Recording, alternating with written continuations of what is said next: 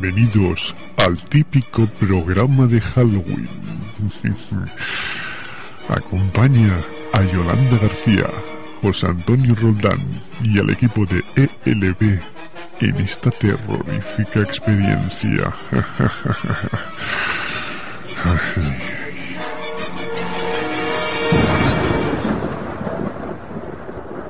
¿Estáis preparados para pasar miedo?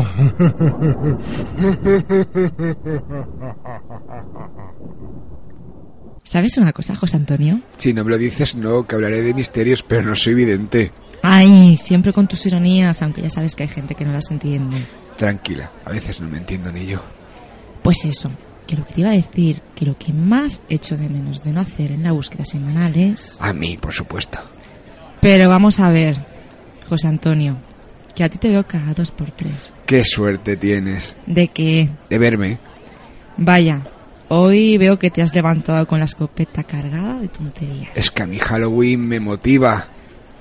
Precisamente eso es lo que echo de menos. ¿Que me motive? Halloween. Echo de menos los especiales de Halloween de LB. Me lo paso genial haciendo el típico programa de Halloween. Eso sí que es algo diferente. Y tanto. Hoy si lo hiciéramos, me gustaría hacer un especial sobre la Ouija al estilo LB Halloween. Con música de Halloween. Dios, a ver si algún día te pagan los promotores de la música heavy porque les haces una promoción que no veas.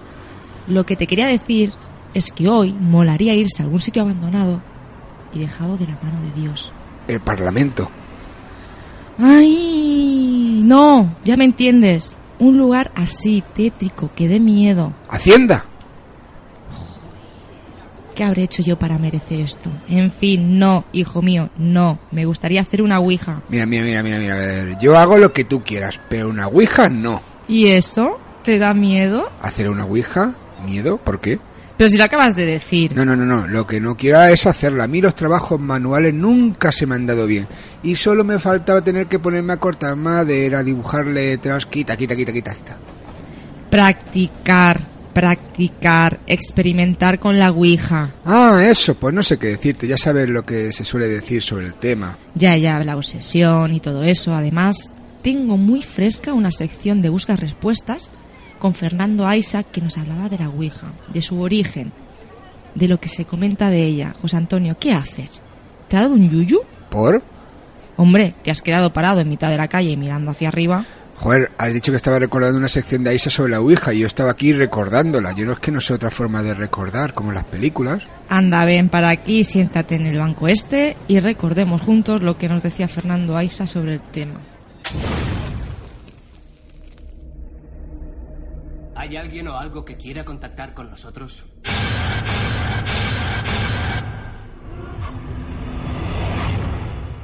Cogeos las manos y cerrad los ojos. Os tenéis que relajar y dejar libre vuestra mente. No penséis en nada. Imaginad que estáis en una playa desierta. El mar. El sonido de las olas. Víctor, Ahora lentamente abrid los ojos y colocad el dedo índice encima del testigo. Esto no me gusta. J. U. G. A. R. ¿jugar? ¿Ya qué cojones juegan los espíritus? ¿Te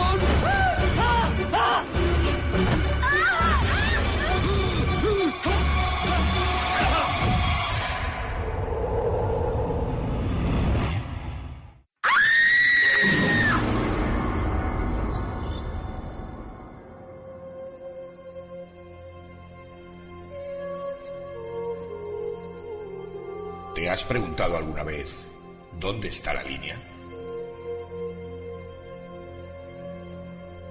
Esa delgada línea que separa el misterio y la ciencia. En Busca Respuestas queremos ayudarte a encontrar solución a esas preguntas. La vida no es un problema para ser resuelto. Es un misterio para ser vivido. Bienvenidos Soy Fernando Aisa. Y esto es Busca respuestas, busca respuestas, busca respuestas. El origen de la Ouija, el tablero dotado de letras y números con el que supuestamente se puede entablar contacto con los espíritus de los muertos, es impreciso. Un tablero bastante parecido a una Ouija fue encontrado alrededor del año 1200 a.C. en China, país donde algunos sabios acostumbran a guiar un palo alrededor de una bandeja llena de arena para comunicarse con los espíritus del más allá. Otras fuentes afirman que Pitágoras, en el año 540 a.C., realizó sesiones de espiritismo con una especie de tablero con ruedas que él mismo denominó la tabla mística. La Ouija se popularizó de verdad de la mano de la moda espiritista que se extendió por todo Occidente hacia finales del siglo XIX. Adquirió tal fama que muchas personas comenzaron a celebrar sesiones organizadas de espiritismo, donde se preguntaba a los espíritus y las respuestas eran contestadas mediante una serie de golpes o sacudidas. Se cuenta, por ejemplo, que Mary Todd Lincoln, esposa del presidente de los Estados Unidos Abraham Lincoln, celebró sesiones en la misma Casa Blanca de forma regular para comunicarse con sus hijos fallecidos. Por entonces los métodos de adivinación incluían el balanceo de un péndulo sobre una placa que tenía letras alrededor del borde o el uso de una tabla entera para indicar las letras dibujadas en el suelo. En 1890 los empresarios Elijah Bond y Charles Kennard patentaron una tabla con el alfabeto escrito, inventando así la tabla Ouija que se conoce en la actualidad. Después de las dos guerras mundiales, la demanda de las tablas Ouija aumentó considerablemente, debido al interés de las viudas por comunicarse con sus maridos muertos en combate. Aleister Crowley, el famoso ocultista inglés que en el siglo pasado fundó una filosofía religiosa, también impulsó el uso de este tablero, del que afirmó que no es ningún juego y las personas que lo utilizan caminan en un terreno peligroso, pues les dan permiso a cualquier espíritu desconocido para comunicarse con ellos. Para muchos expertos de los fenómenos paranormales, la práctica de la Ouija permitiría abrir de par en par las puertas hacia dimensiones cercanas e imperceptibles a la nuestra, contactando así a seres que en ocultismo reciben el nombre de bajos astrales o cascarones. Vale decir, entidades poco evolucionadas y todavía aferradas al mundo físico, o bien espíritus sin luz o almas en pena, que quieren manifestar su estado de angustia al mundo de los vivos. David Farrant, jefe de la British Physic and Occult Society, califica, de hecho, a la Ouija como una vía hacia fuerzas poderosas y maléficas. Las personas que juegan a la Ouija podrían verse afectadas por las energías negativas de las que son portadoras tales entidades. En ciertos casos podría darse incluso posesiones de algún tipo entre los participantes que están tratando de comunicarse con ellas. Los supuestos casos sangrientos relacionados con el uso de la Ouija no son escasos. En 1972, Jennifer Lynn Springman, una chica de 14 años que vivía en Illinois, jugó a la Ouija con una compañera de la escuela, y lo primero que le preguntó a la tabla fue a qué edad iba a morir. La aguja dio como resultado el número 18, y posteriormente apuntó las palabras asesinada y estrangulada. El 3 de octubre de 1976, dos semanas antes de que Lynn cumpliera sus 18 años, la chica falleció a manos de un estrangulador que jamás fue capturado. En 1995, en Arkansas, dos chicos de 20 años que profesaban el satanismo invitaron a otros dos amigos a jugar a la Ouija para supuestamente comunicarse con un ser del más allá, a quienes ellos nombraban como el amo. Los mismos muchachos terminaron apuñalando a sus invitados y cuando fueron ingresados a un hospital psiquiátrico, aseguraron que el amo, por medio de la Ouija, les había ordenado actuar de esa manera. En un caso algo más reciente, un adolescente de 15 años identificado como Colin Roberts fue encontrado colgado de un árbol junto a una iglesia de Belfast, después de que un espíritu malvado supuestamente le hablase por medio de la Ouija. Y hace unas pocas semanas, en Perú, un adolescente fue internada en un hospital por supuestos signos de posesión demoníaca, después de haberse reunido con un grupo de amigas de su colegio a jugar a la Ouija en la casa de una de ellas.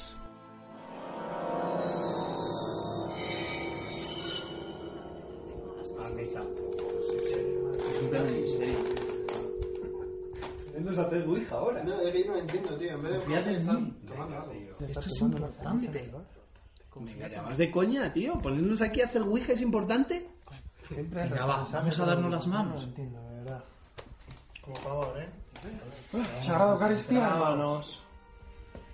Concentraos y cerrad los ojos. Dejad la mente en blanco. No penséis en nada.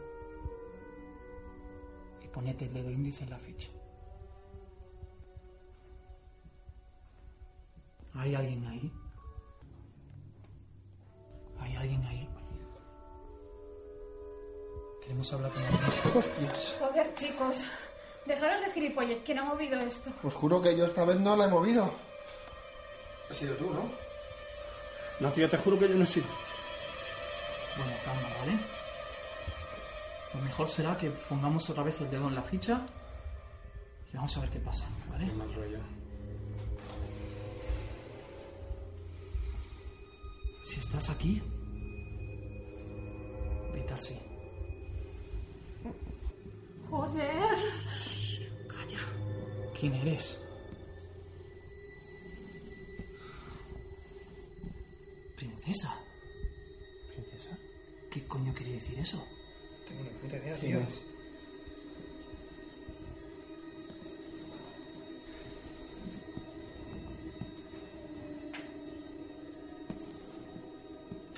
Ella sabe. ¿Sabe? ¿Cómo sabíais que mi padre me llamaba así? Os lo he dicho en un día de pedo o algo, ¿no? ¿Eres el padre de Lucía? ¿Qué quieres? ¿Estás? Eva. ¿Eva? Lucía. ¿Tu madrastra no se llama Eva? ¡Basta ya! Estoy cansada de vuestras gilipolleces, me miro. Lucía, espera. No te vayas.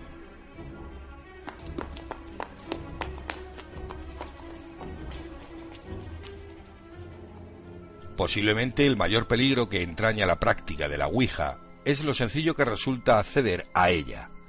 Cualquiera puede hacerlo. Por tal motivo, potencialmente todos podemos convertirnos en practicantes de este popular juego. Sin embargo, creo que podríamos establecer y agrupar tres tipos distintos de motivaciones que inducen a este tipo de experiencias. En el primer grupo se hallarían los curiosos. Solo les atrae el poder experimentar si aquello realmente funciona. En segundo lugar, quienes tratan de aferrarse a un método que les permita seguir en contacto con sus seres queridos que ya dejaron este mundo. Finalmente, los que desean explorar, investigar o indagar desde una perspectiva, según cada cual, parapsicológica, espiritual o incluso extraterrestre. Entre los primeros observamos que frecuentemente y tras algunas sesiones dejan de practicar la Ouija, una vez saciada su curiosidad y cuando tales experiencias dejan de ser novedosas. Entre los segundos, dependiendo del grado de aceptación que otorguen a los mensajes recibidos, pueden transformarse en verdaderos defensores de una forma de comunicación con otros planos de existencia, o bien desengañados y perdida su fe, desistirán de su empeño. Personalmente me decanto por una etiología psíquica del fenómeno, y al decir psíquica también me refiero con ello a que se produzca una sintonización con ese almacén de información que es el inconsciente colectivo de la humanidad. Pero independientemente de valoraciones personales, es evidente que la Ouija puede entrañar algunos contenidos peligrosos. Para quienes aceptan la hipótesis espiritista, ven tales riesgos en una presunta vinculación con entidades desencarnadas. Según esta creencia, al practicar la Ouija, abriríamos las puertas hacia otras dimensiones cercanas a la nuestra, pero a su vez imperceptibles. Siempre siguiendo con esta hipótesis, en muchas ocasiones, quienes se comunicarían con nosotros serían seres que en ocultismo reciben el nombre de bajos astrales o cascarones, como ya hemos comentado. Es decir, entidades poco evolucionadas y muy aferradas todavía al mundo físico, o bien espíritus sin luz o almas en pena, que quieren manifestar su estado de angustia al mundo de los vivos. Con la práctica de la Ouija, sus practicantes podrían verse afectados por las energías negativas de las que son portadoras tales entidades.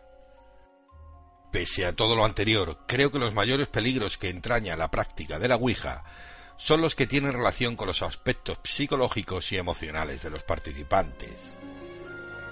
La Ouija posee un alto grado de atracción, ello es indudable.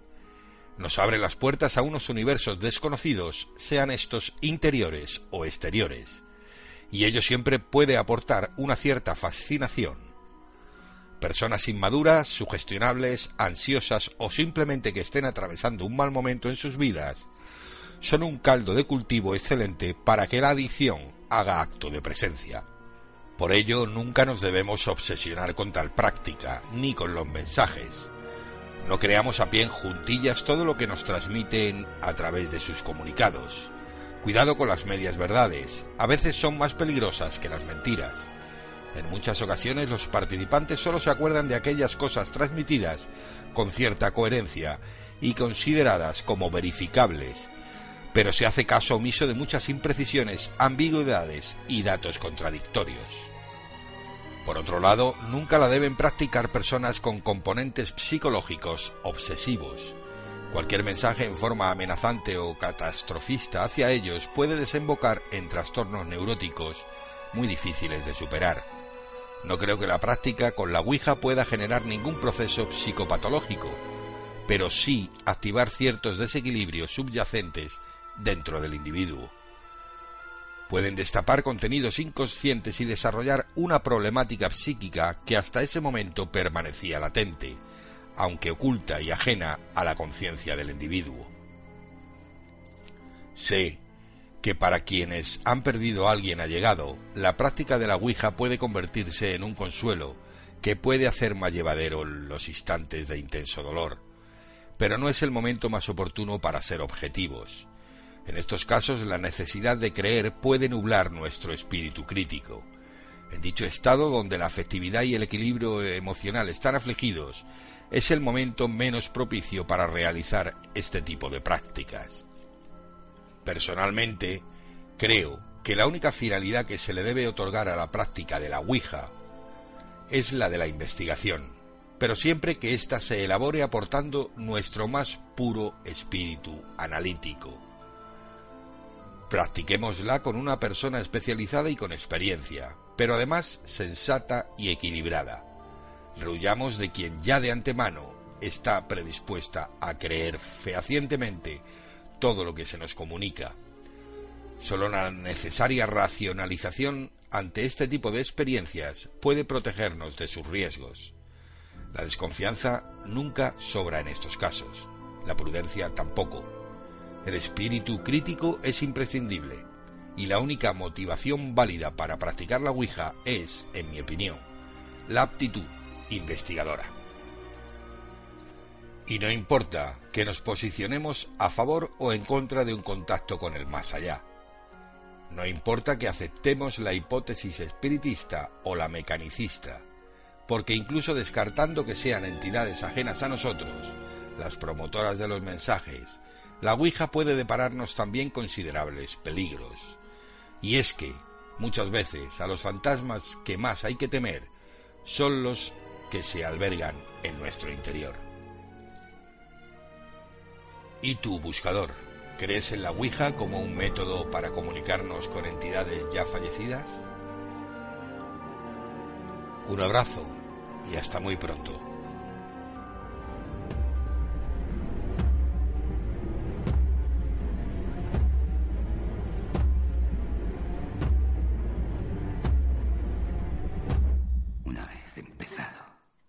No se puede parar.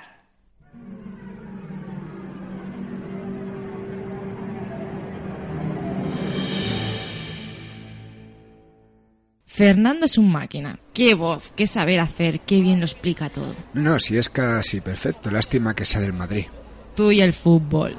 El fútbol tiene mucho misterio, Yolanda. Desde luego, 22 hombres adultos detrás de una pelotita en pantalones cortos. Pero bueno, vamos a lo que vamos. ¿Qué te parece que me pase por casa, cojo la Ouija y nos vayamos a algún sitio a hacer una de ellas? Bueno, me parece una pregunta retórica porque cualquiera te dice que no algo. Exagerado.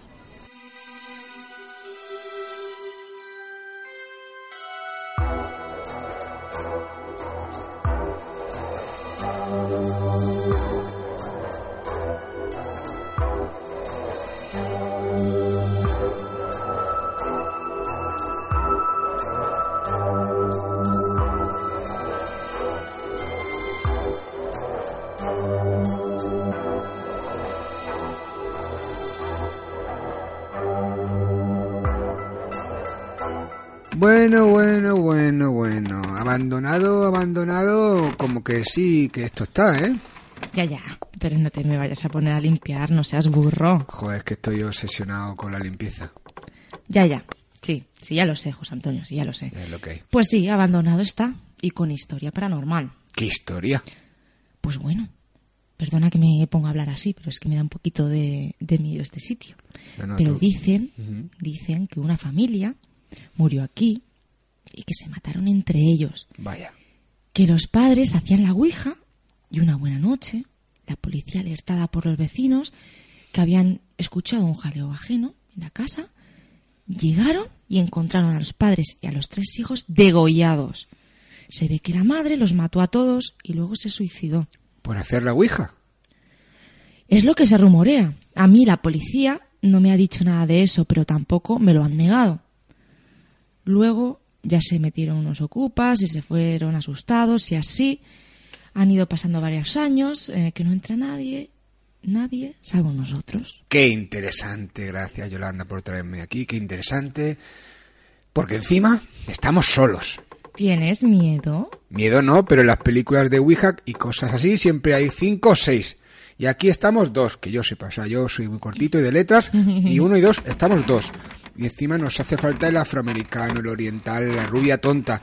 Y siempre pasa lo mismo, siempre. En eso no te quito la razón. Mira que me gustan las películas de miedo, pero es que últimamente todas las de ese tipo, de cosas de la Ouija y tal, son tan parecidas. Y malas, y malas. Bueno, ¿dónde dejo el tablero? Que pesa un montón. Déjalo en esa caja quejica. Encender unas velas. Prepara las cámaras y todo el material por si las moscas. Y comenzamos a experimentar. A ver si entra algún espíritu y algo de esto. Pero vamos, que no sé, no creo, ¿eh? Yo quiero saber si esto es real o no es real. Bueno, bueno, no sabemos si es real o no, vamos a intentar comprobarlo, pero bueno, no tiene por qué entrar, entre comillas, un espíritu. Ya, ya, lo de las pulsaciones, nuestra mente, el fraude. Y los extraterrestres. Es verdad, porque hay personas que comentan haber contactado de alguna manera con seres extraterrestres a través del tablero Ouija. Y tanto que sí, son casos menos conocidos, quizás, pero yo he podido estudiar, como diría aquel, en persona, en persona, casos donde grupos de contacto, por ejemplo, contactaban con supuestos seres venidos de las estrellas a través de la Ouija, como el grupo catalán Loemi. Ah, por eso le dijiste a Xavi que preparara algo sobre la Ouija y ETs para futuros especiales, ¿no? Sí, sí, sí, sí. Ya sabes que Xavier Ah. Soler, nuestro visitante, es muy eficiente. Y si quieres, mientras esperamos un poco a que esto sea de noche ya, porque, bueno, es tempranito todavía, porque nosotros, eso sí, somos demasiado puntuales. Eh, bueno, ¿quieres que escuchemos a Xavi lo que nos han mandado? ¿Ya lo ha hecho? Claro. Vaya, pues claro, vamos a escucharle. Aunque no sé por qué tenemos que esperar a que sea de noche para hacer la Ouija. Ni yo porque tenemos que encender las velas, ¿no? Anda, anda, pon el audio. ¿Dónde lo tienes? A ver, un momento, aquí lo tengo en el teléfono. A ver, a ver. ¿Lo encuentras o no lo encuentras? Chiquilla, relájate. A Mm. ver, a ver. Yolanda, José Antonio, buscadores muy buenas. Cuando José Antonio y Yolanda me comentaron si tenía alguna historia relacionada con la Ouija y que además mm, también se relacionara con el tema extraterrestre, enseguida se me ocurrió ah, una experiencia personal, que mejor que contar aquello que uno conoce de primera mano, ¿no? Eh, ya sé que es poco habitual, o, al menos eh, se ha comentado poco, eh, cuestiones Ouija relacionadas con el tema extraterrestre. Pero esta en cuestión, aparte de que no da miedito, eh, a mí siempre me ha causado la curiosidad por algún día poder eh, descubrir si realmente la relación que yo mantuve con la Ouija en aquel momento er-, era algo real o era algo autoinducido. Lo que ocurre que, como veréis, eh, si uno lo analiza fríamente, eh, en este caso la, autoinducción es complicada. Pero no os voy a liar más y, comienzo la historia y después vosotros mismos juzgaréis. Esto ocurrió hace ya unos cuantos años. Estamos hablando eh, de posiblemente, no estoy muy seguro del año, pero estaríamos hablando del año 1975, más o menos. Como podéis imaginar, desde entonces ha llovido y ha llovido mucho. En aquella época, eh, los que ya tengan unas edades recordarán que todo el tema extraterrestre, pues eh, como ya hemos repetido una y mil veces, estaba en la portada de todos los eh, periódicos y revistas, incluidas las del corazón. Y quien más y quien menos, pues había leído sobre contactos con extraterrestres realizados de las formas más diversas. La cuestión es que un amigo mío y yo, eh, ya en aquellas épocas, eh, decidimos intentar montar un grupo de amigos, conocidos, o lo que fuera, de nuestra misma edad, para ir siguiendo esas noticias y realizar nuestras propias experiencias. Eh, de tal forma que no se nos ocurrió otra cosa que experimentar al tiempo que buscábamos eh, personas eh, jóvenes con los que poder formar el comentado grupo. Total que ni cortos ni perezosos decidimos experimentar con la Ouija y no para contactar evidentemente con espíritus o seres del más allá, sino para intentar contactar con seres extraterrestres, puesto que se suponía que alrededor del planeta había constantemente naves que nos visitaban y que contactaban con, con nosotros por la vía telepática, pensamos que por la vía telepática podrían hacer que se moviera el vaso y darnos eh, las respuestas a nuestras preguntas. Así que ni cortos ni perezosos. Eh, en aquella época debo decir que yo vivía en una población muy próxima a Barcelona, que se llama Cerdañola del Vallés. Pues como os decía, ni cortos ni perezosos buscamos un lugar relativamente tranquilo y solitario y al aire libre para poder realizar la experiencia. Así que nos dirigimos a, a una especie de descampado, chatarrería, de coches desballestados a un lugar donde no iba prácticamente nunca nadie, eh, muy amplio y muy tranquilo. Y por cierto, tampoco no había muchos coches, que digamos, se estaba bastante bien. Total, que cogimos eh, nuestra Ouija, cogimos nuestro vaso y comenzamos a, a intentar contactar con algún ser extraterrestre. ¿Y cuál fue nuestra sorpresa cuando en la típica pregunta de si hay alguien ahí o si nos escuchas o una pregunta similar, el vaso comenzó a moverse y se dirigió al sí. Así que la pregunta que hicimos era si nos podían indicar el nombre de alguna o algunas personas con las que pudiéramos contactar para eh, seguir contactando o investigando sobre la presencia extraterrestre en la Tierra. El vaso nos dijo que sí y automáticamente empezó a ir de una letra a otra de forma que nos facilitó dos nombres. Esto no tendría ningún otro interés si los nombres facilitados hubieran correspondido a personas eh, del entorno de mi amigo o del mío propio con las que tuviéramos relación y confianza. Pero nuestra sorpresa o sorpresas realmente fueron dos. Una, porque nos facilitó un nombre que ni él ni yo no conocíamos, y otra porque facilitó un nombre de la el cual yo sí conocía, correspondía a un compañero de estudios pero con el que no tenía, no diré relación, tenía una pequeña y mala relación. Hasta el punto que mi única conversación con él fue en una salida de, del aula en la que prácticamente llegamos a las manos. Esa era toda la relación. Ah, acabada la sesión, eh, empezamos, digamos que por lo más sencillo, bueno, no, lo más complicado, que era el otro nombre, intentar descubrir quién era la otra persona. Y la verdad es que fracasamos estrepitosamente. El nombre que se nos dio ni nos sonaba, ni lo conocíamos, ni a nadie a quien preguntamos le sonaba tampoco.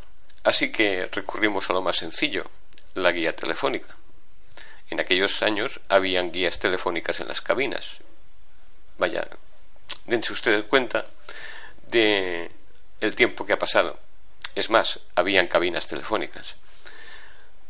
Así que buscamos el apellido en cuestión, tampoco habían tantos, y con unas monedas en los bolsillos, nos introdujimos en una de aquellas cabinas telefónicas y empezamos a llamar a los números de teléfono que correspondían con aquel apellido, para ver si en alguna casa de aquellos apellidos vivía alguna persona joven, más o menos, cuyo nombre correspondiese al de nuestro misterioso posible colaborador.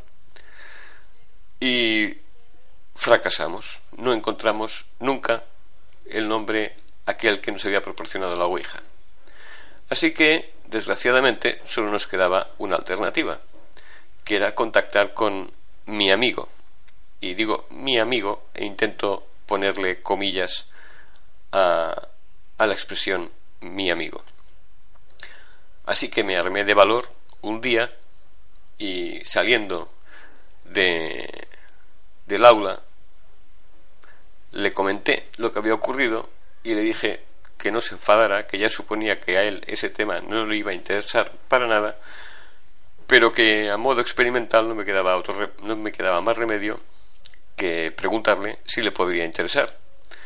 ¿Y cuál, y cuál no sería mi sorpresa cuando me dijo que él seguía con mucho interés y desde hacía mucho tiempo todo lo que se relacionaba con el tema ovni y que estaría encantado de participar en un grupo que se dedicase a investigar estas cosas.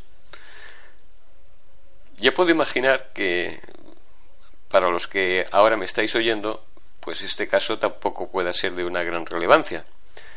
Pero dejadme que insista en que eh, si yo hubiese tenido que inconscientemente facilitar un nombre a la Ouija de alguna persona con la que montar un grupo o una asociación excursionista, no importa, la de este compañero, os puedo asegurar que no figuraría, no figuraría ni siquiera en el último lugar de la lista.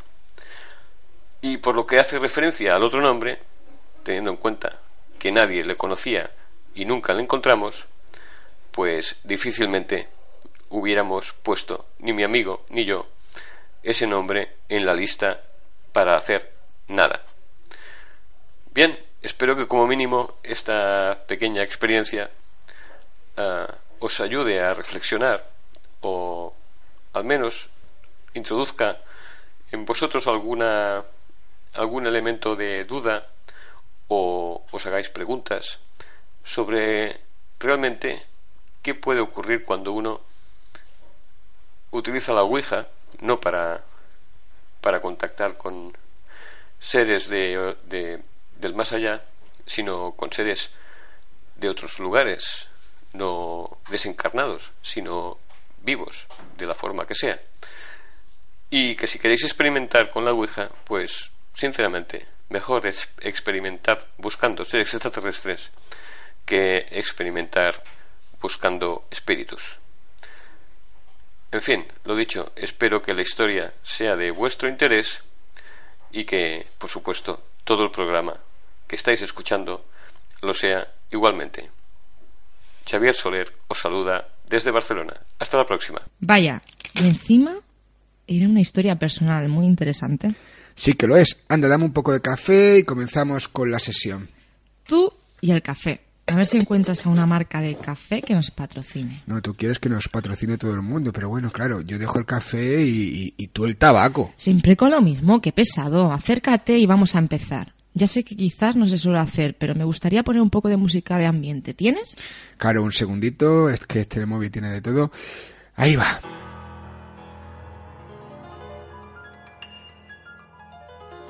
At first I was afraid, I was petrified. Kept thinking I could never live without you by my side.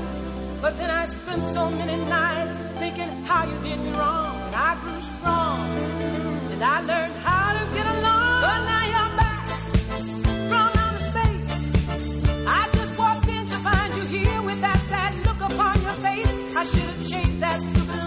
I should have made you leave your key. If I'd gone for just one second, you'd be back to bother me. Now, go. Walk out the door.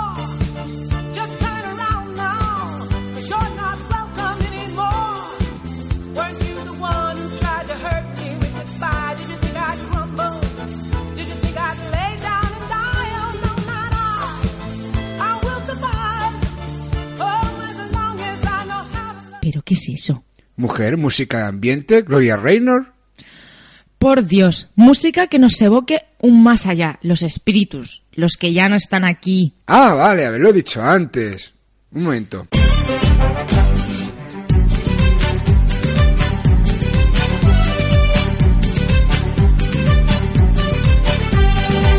que se te ven aquel toro del agua, que se te ven aquel toro del río, que se te ven aquel que hay en la sombra, que se te ven aquel que hay escondido, pero aquel de la fuente, que nadie lo toque, que lo dejen tranquilo y no lo provoque.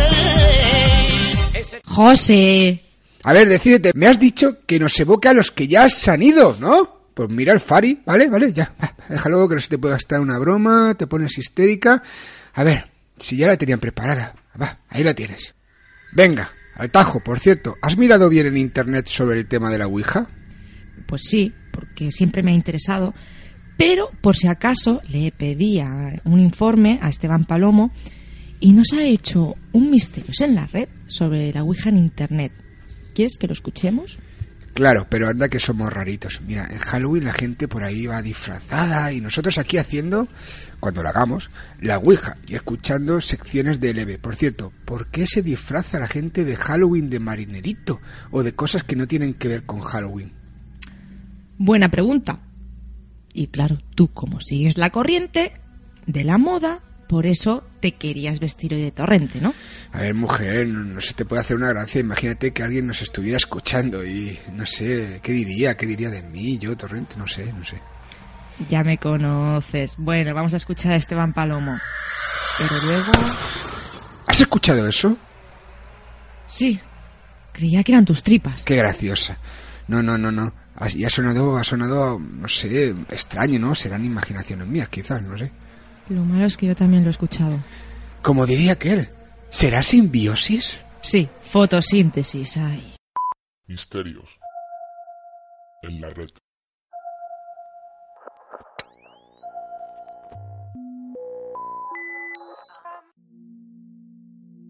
Un simple tablero lleno de controversia y plagado de miles de historias poco halagüeñas, millones de testimonios que aseguran haber sufrido alguna aterradora experiencia tras haber interactuado con un objeto que aparentemente puede resultar inofensivo.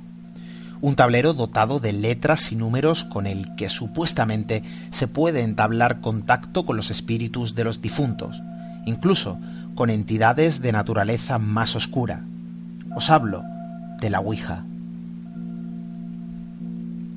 Internet, como buen recogedor de historias, acoge numerosos testimonios en los que muchos estarán plagados de inofensivas fantasías y dudosas realidades, aunque sin duda, entre toda esa vorágine de episodios contados en la gran red, existe a buen seguro la vivencia de una aterradora realidad del episodio narrado.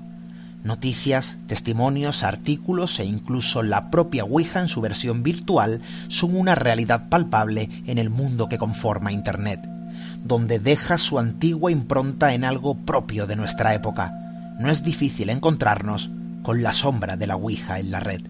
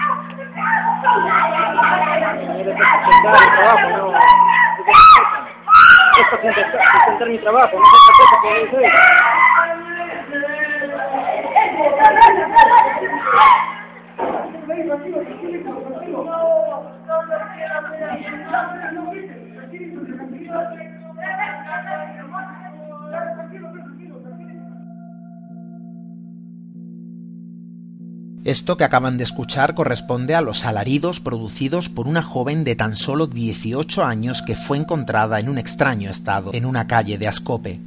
Según informaron a los medios de comunicación, la chica emitía extrañas frases incoherentes y con una voz muy grave e inapropiada a su delicado cuerpo adolescente. El hallazgo fue hecho en un distrito de Ascope, de la provincia del mismo nombre.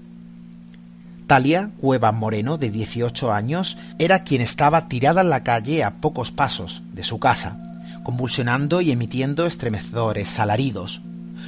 Los familiares se negaron a llevarla al hospital tras la recomendación de los agentes. La familia pidió que la llevasen a una iglesia evangelista, exactamente a la llamada Fuente de Sanidad, situada en la calle Arequipa. Algunos testigos declararon a los medios que la joven presentaba una fuerza sobrenatural, motivo por el cual tuvieron que intervenir cuatro agentes para poder controlar sus violentos movimientos. Los religiosos de la Iglesia Fuente de Sanidad le practicaron lo comúnmente conocido como un exorcismo. Los familiares manifestaron que la chica estuvo visitando días antes algunos sitios web donde se podía realizar la Ouija de forma interactiva y aseguraron que aquel suceso fue fruto de una posesión tras haber estado realizando la Ouija a través de Internet. Este suceso no es el único de su especie que haya saltado a la luz por algún medio de comunicación, y no son pocos los que han dejado estupefactos a quienes eran testigos de ellos una joven de 19 años presentó cuadros convulsivos y ataques epilépticos inesperados presuntamente tras jugar a la Ouija a través de Internet, según contó su madre a los medios de comunicación. Destrozada por el estado de la joven, su madre no supo qué hacer. Relata que los primeros signos de esta extraña conducta se manifestaron la noche del domingo de aquella semana. La joven estudiante de secretariado le reveló que ese mismo día intentó comunicarse con su padre recientemente fallecido por aquel entonces. En su desesperación, decidieron llamar a un sacerdote y a una religiosa, quienes llegaron hasta la vivienda de Mayra Durán Fartán, y comenzando una plegaria de rezos y oraciones por la joven.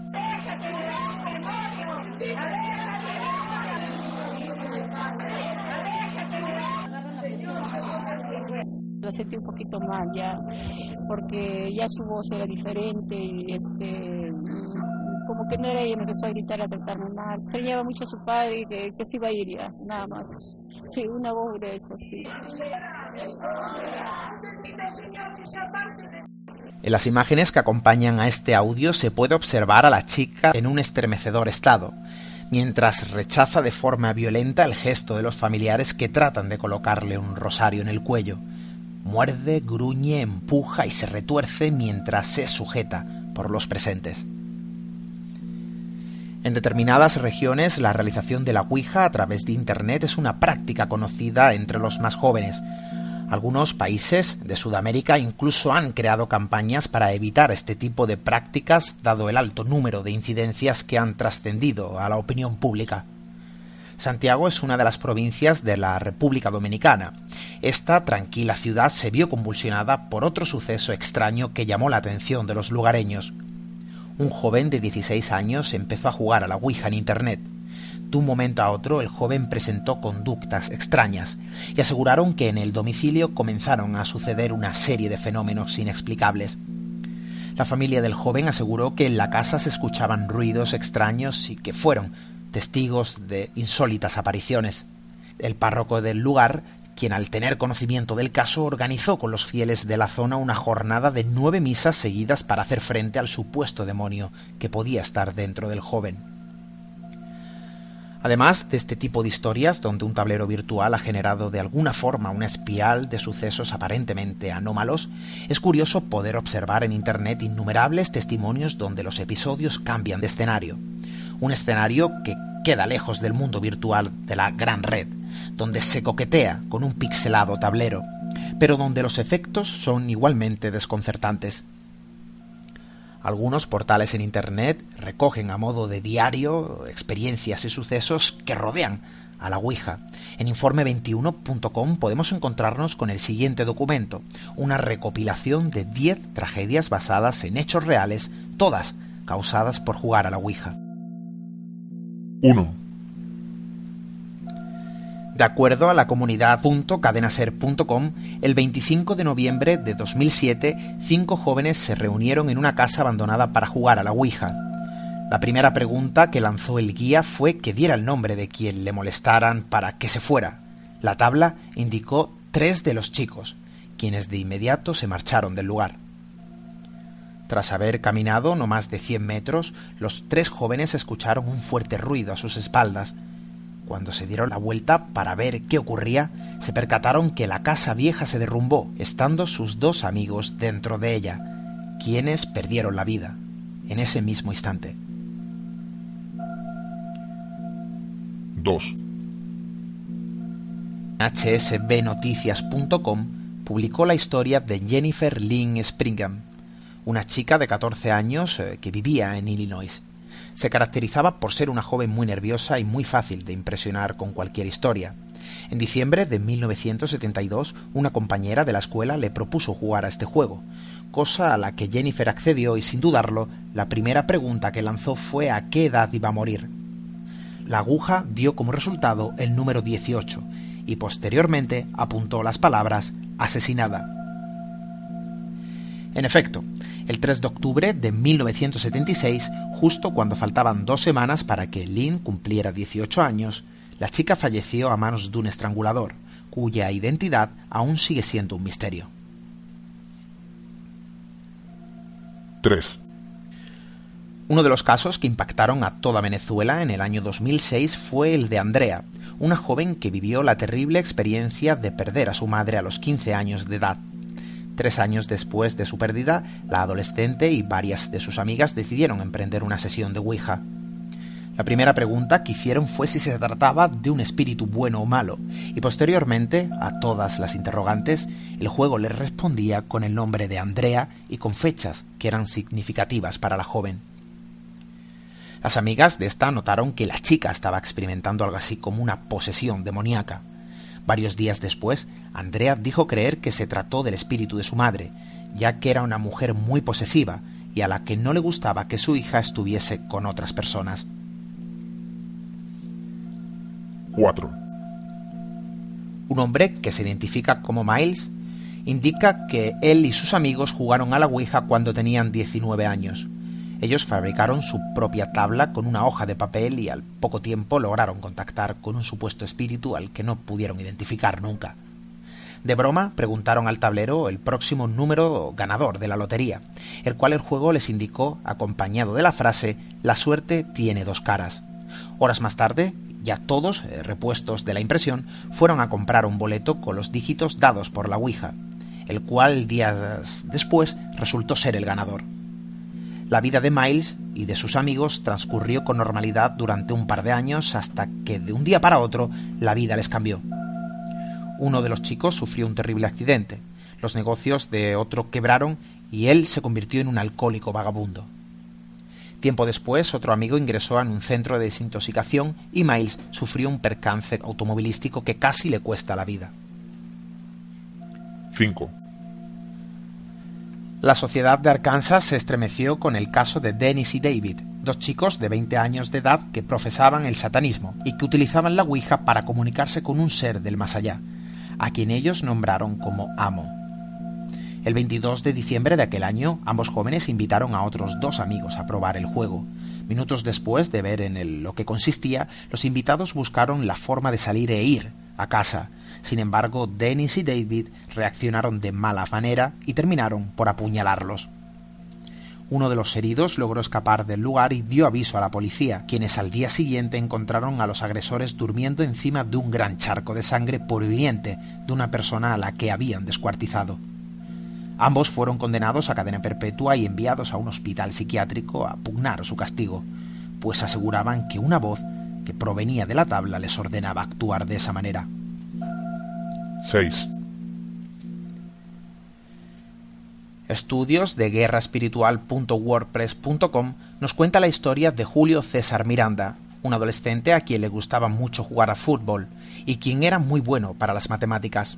Un día, Julio y una amiga eh, de la escuela decidieron probar jugar a la Ouija, lo cual provocó en ellos una aparente posesión demoníaca. La madre del chico cuenta que Miranda pronunciaba en varias ocasiones el nombre de Belcebú, quien decía era su padre y a quien le debía obediencia. Hacía muchas cosas extrañas, entre ellas salir desnudo a la calle y hacer sus necesidades frente a otros. Un día, Julio le dijo a su madre que Satanás le había ordenado acabar con la vida de ella y de su hermana, Minutos después realizó movimientos y giros bruscos. Tomó un cuchillo con el que terminó hiriéndose en el estómago. Pese a que fue atendido en el hospital, cuando regresó a su casa, el adolescente falleció. Su amiga tuvo que ser sometida a tratamiento psicológico. 7. En 1990, en la ciudad de Madrid, ocurrió el caso de una niña llamada Estefanía Gutiérrez, quien, por curiosidad, jugó a la Ouija con sus amigas un par de veces en la escuela. Un día, la maestra del colegio la sorprendió y, como pudo, rompió el tablero. El vaso que se encontraba en el centro se rompió y las chicas vieron salir un humo negro que se metió por la nariz de Estefanía, quien de inmediato comenzó a convulsionar y a decir que sentía en ella la presencia de muchas personas. La madre de la niña asegura que su hija estaba poseída, lo cual hacía que tuviera un comportamiento muy extraño en casa, Después de varios meses con esta situación, Estefanía murió, al parecer sin ninguna razón aparente. 8. Una historia conocida es la de Carlos, quien gracias a una amiga conoció el juego de la Ouija. Ambos jugaban de 5 a 8 horas diarias, lo cual hizo que vivieran muchos presuntos contactos con el más allá, perdiendo así el miedo a los seres que viven tras aquel umbral. Un día los amigos invitaron a otros a una sesión espiritista y un chico llamado Jorge aceptó ser poseído. Todos los ahí presentes se tomaron de las manos e imaginaron a un molino dando vueltas cuyas aspas tocaban un río de sangre. El puntero comenzó a moverse rápidamente y según contaron, el espíritu se adentró en el cuerpo de Jorge.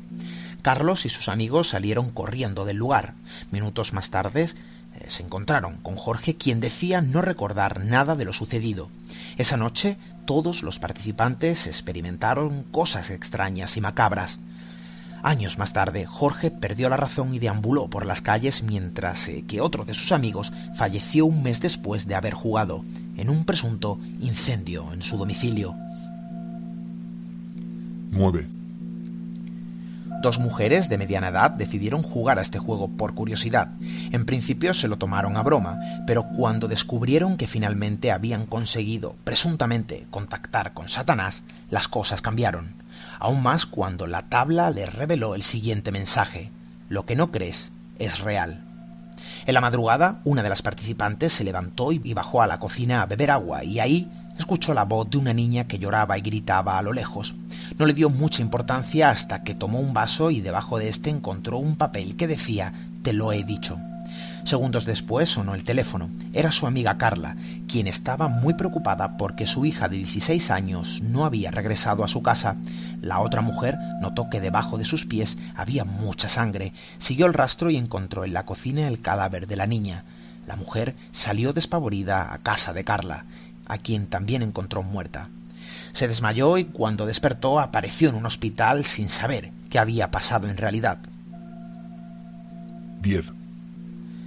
En el año 2000, un grupo de siete alumnos se reunieron en un salón de su universidad, en el cual pues se juntaban por lo general a estudiar, pero en aquella ocasión el motivo era jugar por primera vez a la Ouija. Una de las chicas preguntó a la tabla a qué edad moriría y de qué. La respuesta que obtuvo fue que de anorexia a los 31 años.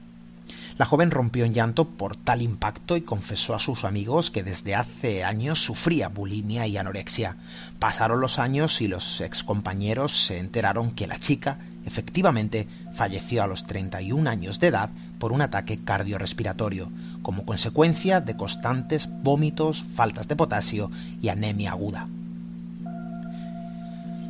La realidad de esto es tan subjetiva como relativa y puede existir diferentes eh, variantes para cada historia que encontramos en Internet.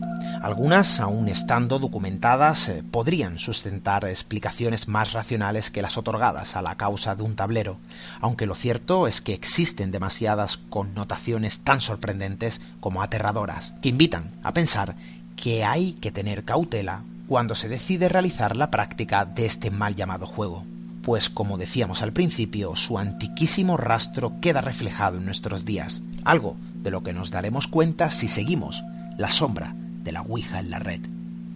Un saludo, buscadores.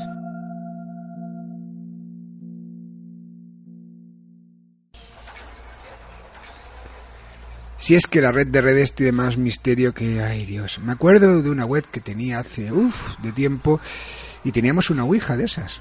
Sí, yo he jugado a eso, pero bueno, es un programa prefijado y todo eso. Sí, pero hay gente que se asustaba, ¿eh? Nos escribían y no lo decían. Esto, me estoy empezando a asustar. Lo he notado cuando me has comenzado a retorcer el brazo ligeramente. Perdona. Será cosa de la casa que es vieja y no sé, lo mismo se ha metido alguien. Con la suerte que tenemos, se nos ha colado en casa un personaje de la galería de personajes insólitos de Javier Arríes y verás. Eso sí que asusta. Nos trae cada regalito Javier que es para darle de comer aparte, desde luego. A mí me encanta la sección, pero cuando me pongo a pensar que son gente de carne y hueso y que han sido capaces de hacer las barbaridades que han hecho.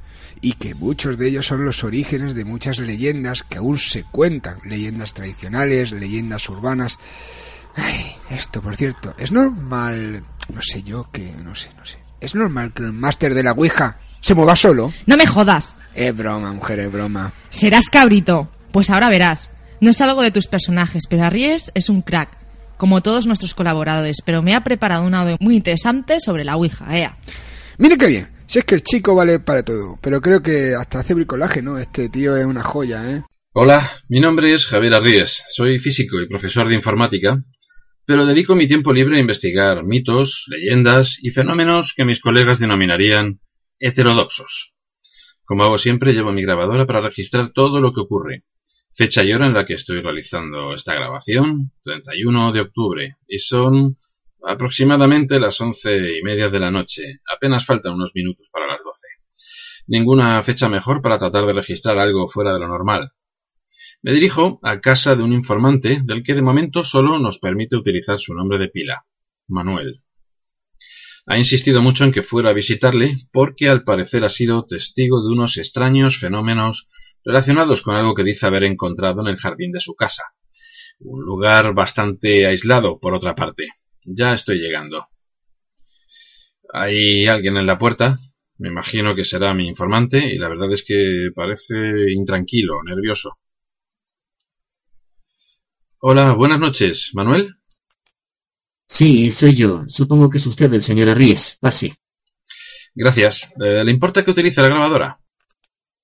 No, no, en absoluto. Lo único que quiero es acabar con esto cuanto antes. La verdad es que me tiene un poco nervioso. Eh, de acuerdo. Si me permite, voy a repasar mis notas. Según me ha contado antes en la conversación que hemos eh, tenido por teléfono, todo ha empezado al anochecer, ¿no? Cuando unos niños disfrazados para Halloween han llamado a su puerta. Sí, pero bueno, como le dije, no parecían niños. Entre el maquillaje y los disfraces y las caras no pude ver sus rostros bien, pero es que más que niños, esos engendros parecían criaturas diabólicas. Se quedaron allí en la puerta, mirándome de una forma rara, sin decir palabra. No me gustan los niños ni estas tonterías, y pensé que venían a por chucherías y a por caramelos. Les mandé al diablo y les di con la puerta en las narices. ¿Y dice usted que pasados unos cinco minutos volvieron a llamar al timbre y que no había nadie?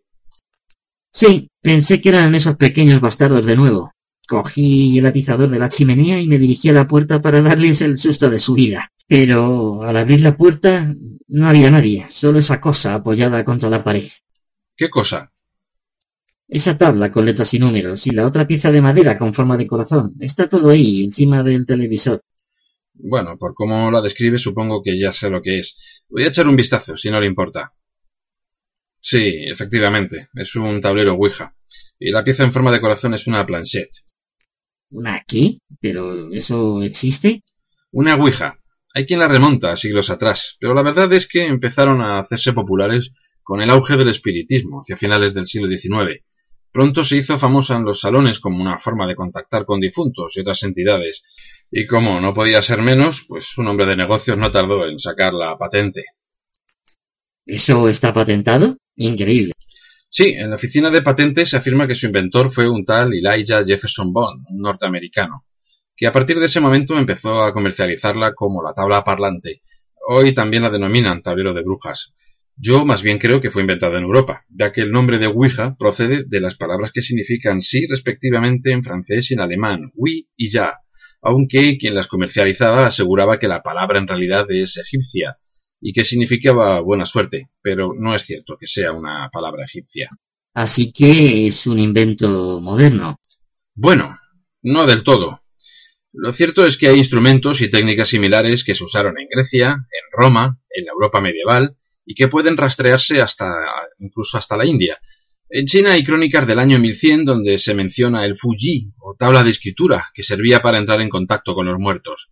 Era algo perfectamente oficial y ritualizado, y su uso se extendió bastante hasta que por alguna razón fue prohibido con la dinastía Qing. Sí, sí, todo eso está muy bien, pero ¿cómo funciona este chisme? Ve usted estas letras y números, los que participaban en una sesión colocan su dedo índice sobre la planchette, la pequeña tabla en forma de corazón con un orificio en el centro, y se supone que al entrar en contacto con un ente, la planchette, que está levemente sujeta por los dedos de los que participan, se mueve sobre el tablero y se sitúa sobre las letras para contestar a las preguntas que se le hacen. Sí, todo eso lo he visto en las películas. Paparruchas para tontos. Bueno, yo solo le comento lo que se dice de ella. Como veo que es escéptico, le gustará saber que en un experimento llevado a cabo por la Riva Yu, en el que los participantes no veían las letras, no se consiguió formar ninguna palabra coherente. ¿Lo ve? Paparruchas. Esto, en cualquier caso, reforzaría la teoría de la acción idiomotriz, según la cual la pieza se mueve por la presión de los dedos. Ahora bien, parece que esta presión es inconsciente, y aún así, con frecuencia, se crean frases totalmente coherentes. Para algunos es algo que crea el inconsciente de todos los presentes. Para otros, sin embargo, lo que manipula el inconsciente de los participantes es otra cosa fuera de ellos. Pero, ¿y si uno está solo y el tablero responde? ¿Qué quiere decir? Eh, verá, por eso le he llamado. No creo en estas tonterías, pero llevado por la curiosidad me he sentado delante de ese maldito tablero y le he preguntado algo y no me va a creer, pero esa cosa parecía moverse sola. Bueno, y según usted, ¿qué le ha dicho? No deberías jugar conmigo. ¿Pero qué fue lo que preguntó? Pues eh, le pregunté que si había algo o alguien dentro de la tabla. Ya, y supongo que la cosa no quedó ahí. Pues no. Después de eso arrojé el tablero y lo dejé tirado ahí en el suelo. Me olvidé del asunto. Pero poco después de eso, en el baño, oí claramente el mismo mensaje con una voz que me puso los pelos de punta. En la cocina la luz empezó a parpadear hasta que finalmente se ha terminado de fundir. Y bueno, al regresar aquí había como una especie de neblina y un olor nauseabundo en toda la habitación, como a podrido, y la tabla en vez de en el suelo estaba sobre el televisor. Y yo le aseguro que no he vuelto a tocar ese chisme. ¿Conoce algún caso o algo parecido a esto? Porque la verdad es que empiezo a preocuparme. ¿Qué ha sido eso? No lo sé. Pero dígame, ¿es peligroso ese chisme? Pues verdaderamente eh, son muchos los que advierten de los peligros de la Ouija. Para los que creen es una puerta abierta al más allá, un pasaje a través del cual podemos contactar con todo tipo de entidades que desean entrar a toda costa en nuestro mundo. Para los que creen que se trata de algo humano, el peligro es ante todo la autosugestión. En cualquier caso, sea una cosa u otra, la verdad es que son muchos los casos en los que alguno de los participantes de una sesión Ouija sale mal parado. Hace no mucho leí algo sobre una niña de 16 años en Perú. Dicen que después de jugar se empezó a mostrar tan agresiva que su familia la encadenó detrás de unas rejas porque creían que estaba poseída o, o algo así. Sí, está usted haciendo referencia, me imagino, al caso de Blanca Giovanna en la ciudad peruana de Jaén. Hay muchos casos parecidos con resultados mortales. Este caso tuvo lugar en, en 2011. Eh, Estas noticias, pues, no son poco frecuentes. Ah, pero ¿es que se conocen más casos? Pues, por poner otro ejemplo, algo parecido ocurrió en un colegio de Ecuador en 2007. Allí unos niños jugaron con un tablero para ver si contactaban con algún difunto y bueno, pues un niño de nueve años estaba mirando cómo, cómo jugaban. Según le contaron los chicos a su madre, eh, se oyó un ruido cuando estaban haciendo la sesión y ellos creyeron ver que algo se metía en la frente del muchacho. El chico se echó a llorar y sus amigos y familiares decían que a partir de aquel momento se comportaba de un modo extraño. ¿De un modo extraño? Sí, no dormía, vomitaba con mucha frecuencia, lloraba continuamente y había uh, veces que hacían falta hasta tres hombres para sujetarle. Vamos, que al parecer manifestaba sansonismo, una fuerza inusitada para un chico de su edad. Cuando le preguntaban, decía cosas incoherentes, de modo que creyeron que estaba endemoniado. ¿Endemoniado? ¿Le llevaron a algún exorcista o algo así? En principio lo llevaron primero a una iglesia católica, pero el sacerdote no quiso hacerle ningún exorcismo. Poco después fue el propio muchacho el que pidió que lo llevaran a una iglesia en concreto, un templo evangélico. Lo situaron sobre el altar y allí mismo murió. Bueno, Perú, Ecuador, eso está muy lejos. Pero tenemos casos más cercanos. Por poner un ejemplo, le puedo citar el caso de Estefanía, que en 1990 tenía 18 años de edad. Esta muchacha participó en una sesión de Ouija con unas amigas en el barrio de Vallecas, muy cerca de donde nos encontramos precisamente. Sí, ¿y qué ocurrió? Una de ellas se empeñó en contactar con su novio, que había fallecido hacía poco en un accidente de moto. La profesora la sorprendió en plena sesión y rompió el vaso que estaban utilizando como planchet. Se dice que un humo blanco procedente de este se introdujo por la nariz de Estefanía, o eso al menos es lo que dijeron el resto de los participantes. ¿Y? Bueno, a partir de entonces Estefanía empezó a sufrir convulsiones y tenía unas extrañas alucinaciones en las que afirmaba ver a gente alta, delgada, famélica, que tomados de las manos la llamaban por su nombre. A veces, como en el caso de la niña peruana, se volvía tan agresiva que arremetía contra sus hermanos y profería horribles insultos con una voz de hombre. ¡Qué espanto! ¿Y qué fue de ella? Pues eh, murió a los 17 meses después, concretamente en el Hospital Gregorio Marañón de Madrid. Algunos doctores afirmaron que su muerte fue súbita y sospechosa. Vaya, un final horrible. Pues la cosa no terminó con la muerte de la muchacha. Poco después de que muriera, según sus familiares, su casa se convirtió en un auténtico infierno. Puertas y armarios que se abrían solos, electrodomésticos que se encendían sin ninguna razón aparente. A veces afirmaban que veían sombras que atravesaban los pasillos. En una ocasión, la propia policía acudió al inmueble y fue testigo de ruidos y de movimiento de muebles, como reflejaron en su informe. Pero, ¿qué demonios ha sido eso? Voy a ver, un momentito, espere aquí. Está bien, avíseme si necesita ayuda. Nada. No consigo dar con la fuente de esos ruidos. Lleva así todo el día desde que le pregunté a ese maldito chisme. ¿Es normal eso? Bueno, un parapsicólogo le diría que quizá está experimentando raps, ruidos que no tienen una causa explicable. Un espiritista le diría que algo o alguien quiere contactar con usted o llamar su atención de alguna manera. Pues lo consigue. Bueno, tranquilícese. Corrientes de aire, la rápida contracción de los materiales, tuberías. La explicación de esos ruidos puede ser perfectamente normal. Ya, y la voz que he oído antes tan claramente como le oigo a usted, no deberías jugar conmigo, decía. ¿Conoce casos en los que se oyeron voces? Sí, hay varios. En Arkansas, por ejemplo, dos chicos de 20 años afirmaban haber escuchado una voz que les impulsó a matar a otros dos amigos, a los que invitaron a participar en una sesión de Ouija. Ellos eh, se negaron, querían irse a su casa y no querían participar en la sesión, pero fueron violentamente atacados por los dos amigos que les apuñalaron. Uno de ellos consiguió huir del lugar y avisó a la policía. ¡Qué espanto! Los chicos fueron condenados a cadena perpetua e internados en un psiquiátrico. Llevaban tiempo jugando a la Ouija, gracias a la cual conectaron con una entidad a la que llamaban el amo, Ambos tenían fama de coquetear con el satanismo. Parece que es una manía muy extendida eso de utilizar esa cosa para llamar al demonio. Así es. A muchos imprudentes no se les ocurre otra cosa que invocar al mismísimo príncipe del infierno. Es bien conocido el caso de Julio César Miranda, un chico colombiano de 17 años. ¿Qué le pasó? Julio César era un muchacho normal, le gustaba jugar al fútbol, era buen dibujante, en fin, en 2012 Julio César y una amiga empezaron a tontear con la Ouija y se obsesionaron tanto que jugaban con ella durante horas. Mediante el tablero invocaban a Belcebú. Pronto empezó a mostrar Julio César un comportamiento extraño, dejó de ir al colegio y afirmaba que Belcebú era su padre y que le debía obediencia. Un día, en plena calle, llegó a hacer sus necesidades en público y a atacar a varias personas. Su madre estaba muy preocupada por el cambio radical que se había producido en su hijo.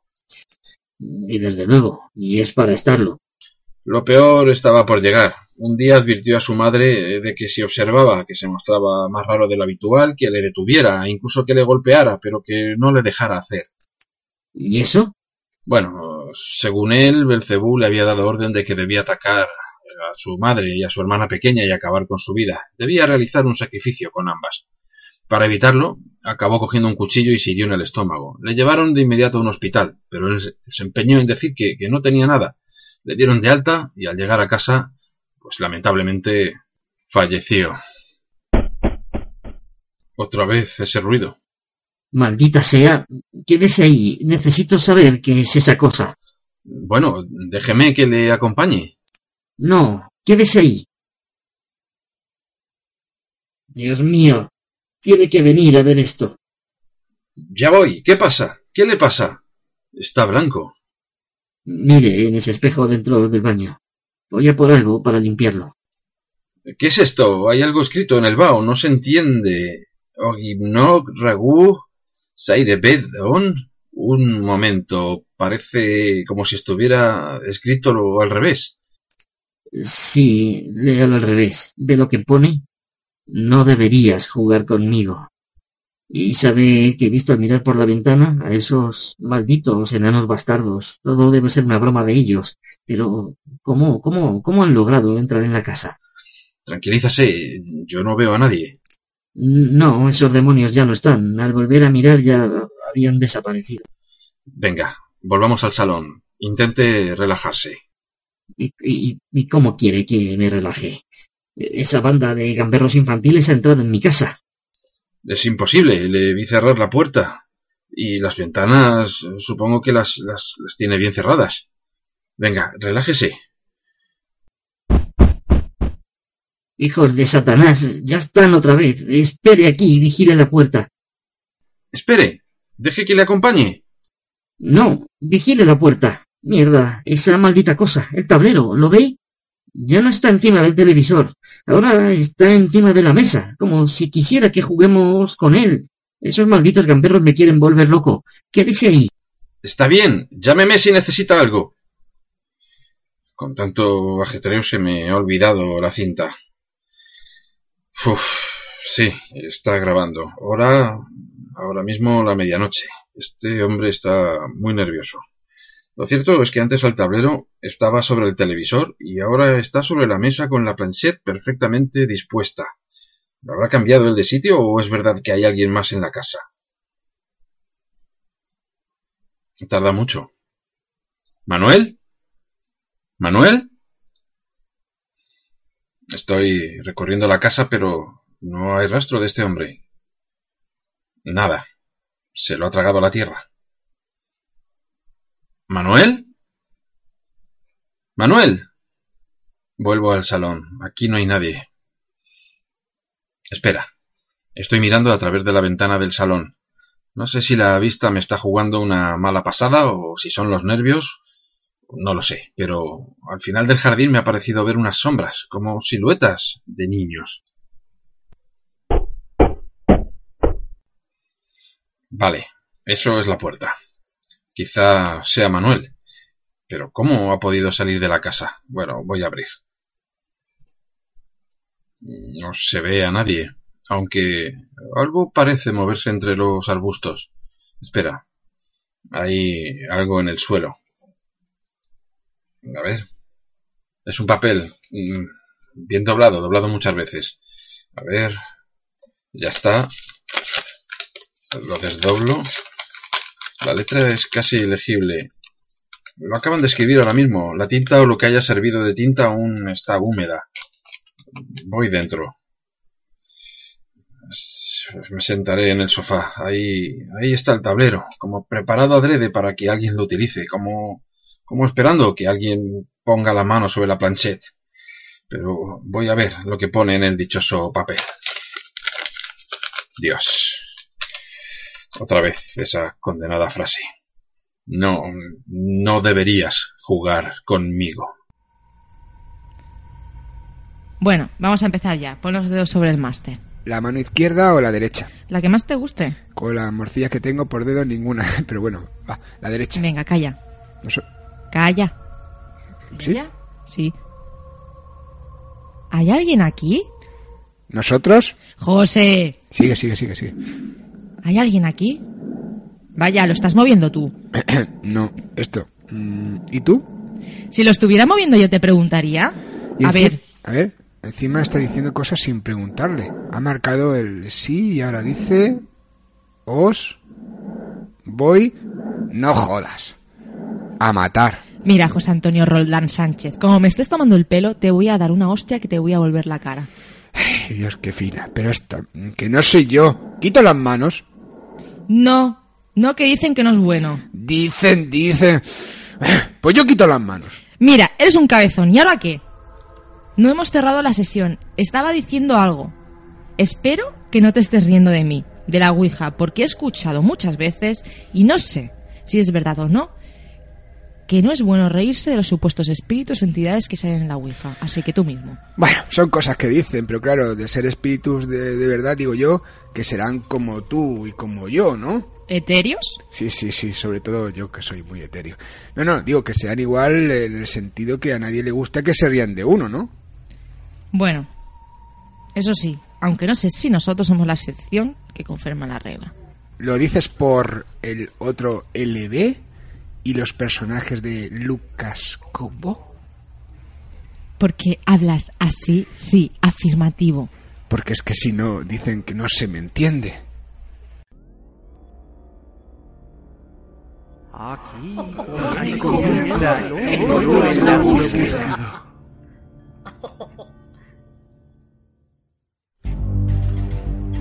En un mundo donde los fenómenos extraños causan el caos, Parece que tenemos un bichito suelto.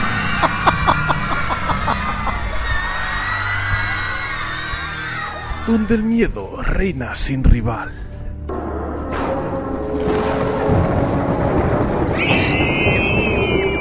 Míralos, cómo corren, como borreguillos. Un grupo de valientes e intrépidos periodistas del misterio se han unido en torno a una causa de honor y nos traen misterio en estado puro. Sí, claro. Como si eso nunca se hubiera dicho.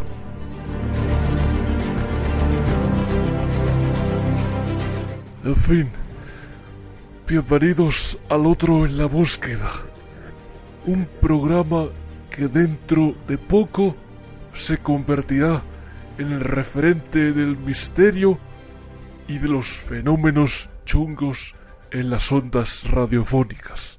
Ya que José Antonio y Yolanda no nos dejan eh, tener programa propio y nos echaron, vamos a hacerle la competencia descarada, comenzando por el título del programa.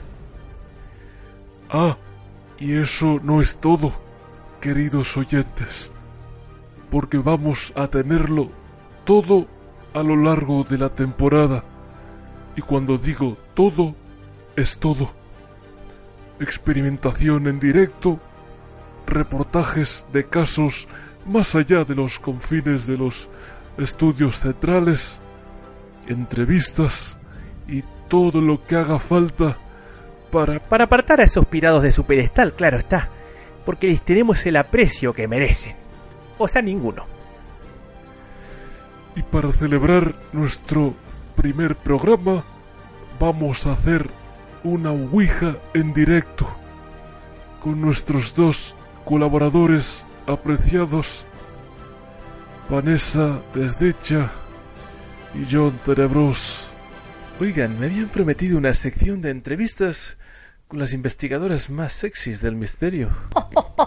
El único problema es que todas las candidatas potenciales han salido corriendo cuando te vieron el jeto. Eso es porque no me conocen en realidad. sí, machote, sí, ves hablando. Oigan, eh, ¿por qué no me escuchan cuando les digo que se estén calladitos? ¿Es que acaso cuestionan mi autoridad como absoluto director del programa? Por favor, no hace falta que me conteste. Eh, sí, eh, esto, señor director, que el reloj está avanzando y nosotros aquí enganchados como marujas sacando las zarpas. Queridos oyentes, tenemos una tabla de auténtica madera de roble de Transilvania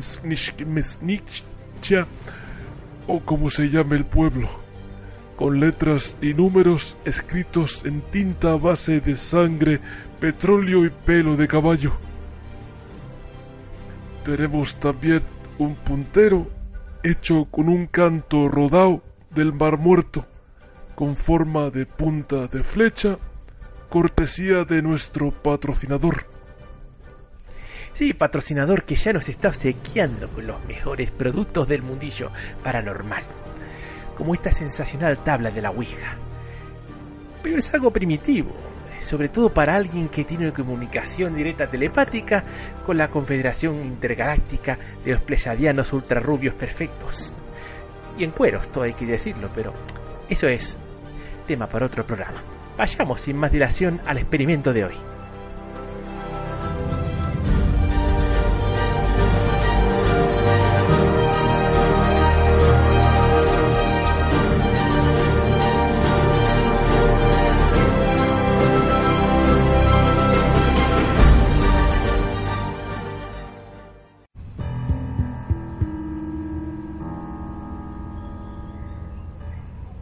Vaya, ¿qué es eso? Musiquilla de ambiente para animar la velada. Mola. Este, Vanessa, déjate de chorradas y pon la mano en el medio como todos.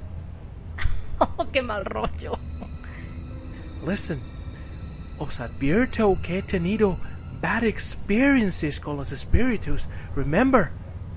Anda, John, muchacho, con todas las adversidades que tu cuerpo y tu mente han sufrido bajo el yugo de fenómenos que escapan a tu control y protervos seres de otro mundo, ahora sientes pavor en tu alma. Ok, ok, yo solo aviso. Tú avisa que yo me siento cerquita de la puerta por si las moscas. y yo cerquita de la ventana. Te recuerdo que estamos en un décimo piso, en un palomar con tanta mierda que no se ve el suelo. Caramba, gracias Vanessa por recordarme el romántico escenario de nuestro programa y por hacérselo saber a los oyentes. En fin, dejad de palabrejas y vamos a empezar. Hola, muchachos. Coño, Anselmo, que no te hemos invocado. Ah, pero me lo veía venir. Yo lo que me ve venir es un infarto. Pobrecillo Pepe, qué poco aguante para tanto ego. ¿Y dónde está John?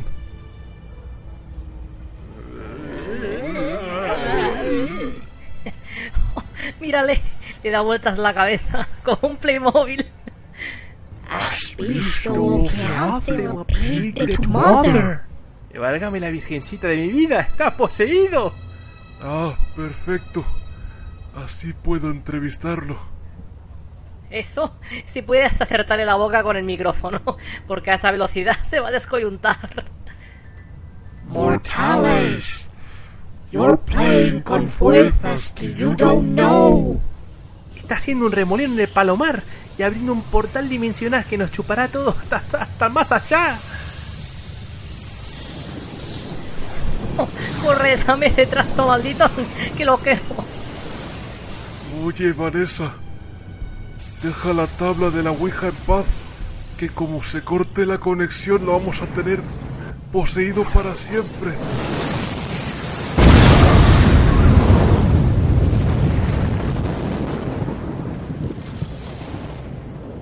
Vaya, parece que ha funcionado. La tabla está destruida. Y todos pringados de mierda de paloma. Y por cierto, ¿de dónde has sacado la gasolina y el soplete? Yo es que tengo un bolso súper especial. Eh, John Majo, ¿estás bien? Oh, estaría mejor si no tuviera la cabeza del revés. Bueno, la próxima vez que te posean, esperamos a que la tengas del derecho antes de romper la maldición, machote. Al menos Indiana Noes lo ha grabado todo en vídeo. Tenemos pruebas de lo paranormal. Vaya, eso es genial. Indiana Majo, déjanos ver el vídeo. A mí también me encantaría ver el vídeo. Pero la cámara fue absorbida por el remolino hacia otra dimensión. Parecemos gafes. Nos damos una del derecho o del revés. En fin. Esperemos que tengamos mejor suerte en próximas entregas. Porque si pretendemos destronar al otro programa, nos queda un largo camino. Hasta pronto, queridos oyentes. chao, chao.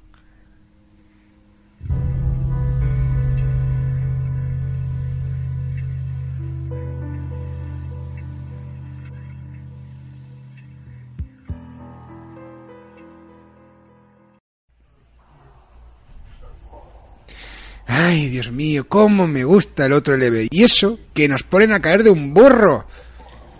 Pues a mí, ¿qué quieres que te diga? A mí me sigue sin convencer una sección de humor en un programa de misterio. Ni a mí que haya gente que diga que está en posesión de la verdad y nos mienta, y no de pruebas, y se ría de nosotros. Duche. Esto, por cierto, por cierto, no sé cómo decírtelo, pero el máster se está moviendo solo. A ver, una vez cuela, pero dos, dos, esto. ¡Mierda! Es verdad. Os voy A matar. No sé si será un ete, un espíritu o quién sé yo, pero cabroncete sí que es.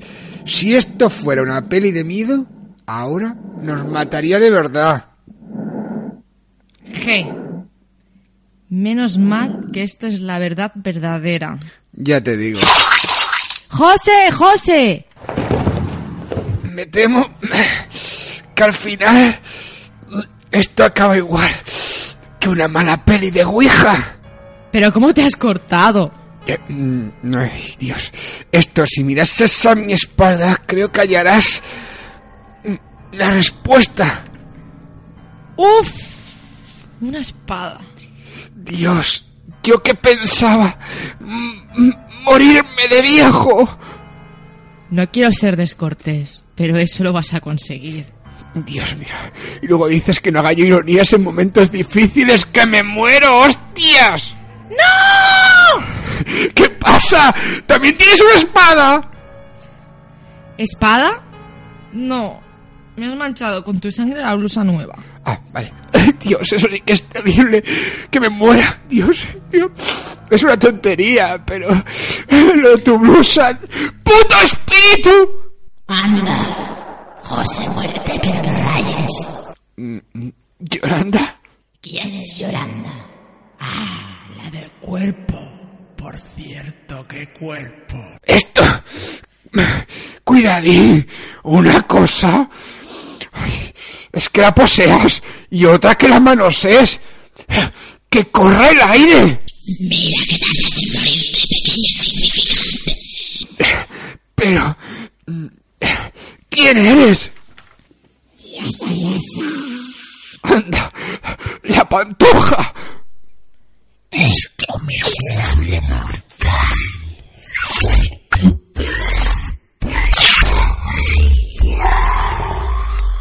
Coño, Rambo. Soy el diablo. El demonio Belcebú. Ah, vale, vale. Eso ya es otra cosa. Que posea cualquier espíritu a Yolanda no me hace gracia. Pero tú eres de marca. Bueno, esto estaría toda la eternidad hablando contigo. Pero ya sé que te has molestado. Y yo que te has molestado en clavarme una espada. Ay, de acero toledano, como que. Me voy a morir, ¿vale? Y luego ya. ya. me muero, ¿eh? Vale, vale, llega ahora. Yo me voy a ir un ratillo a poseer a los mortales que se atreven a jugar con la Ouija.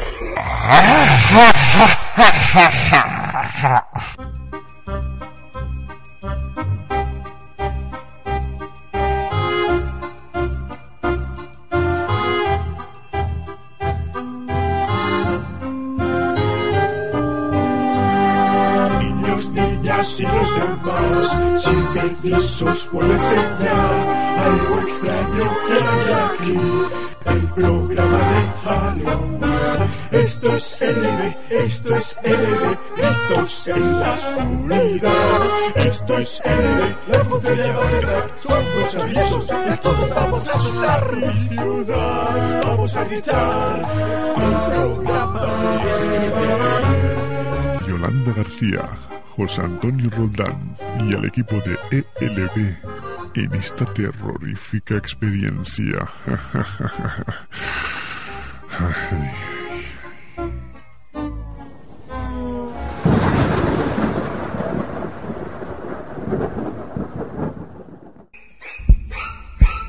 Por favor,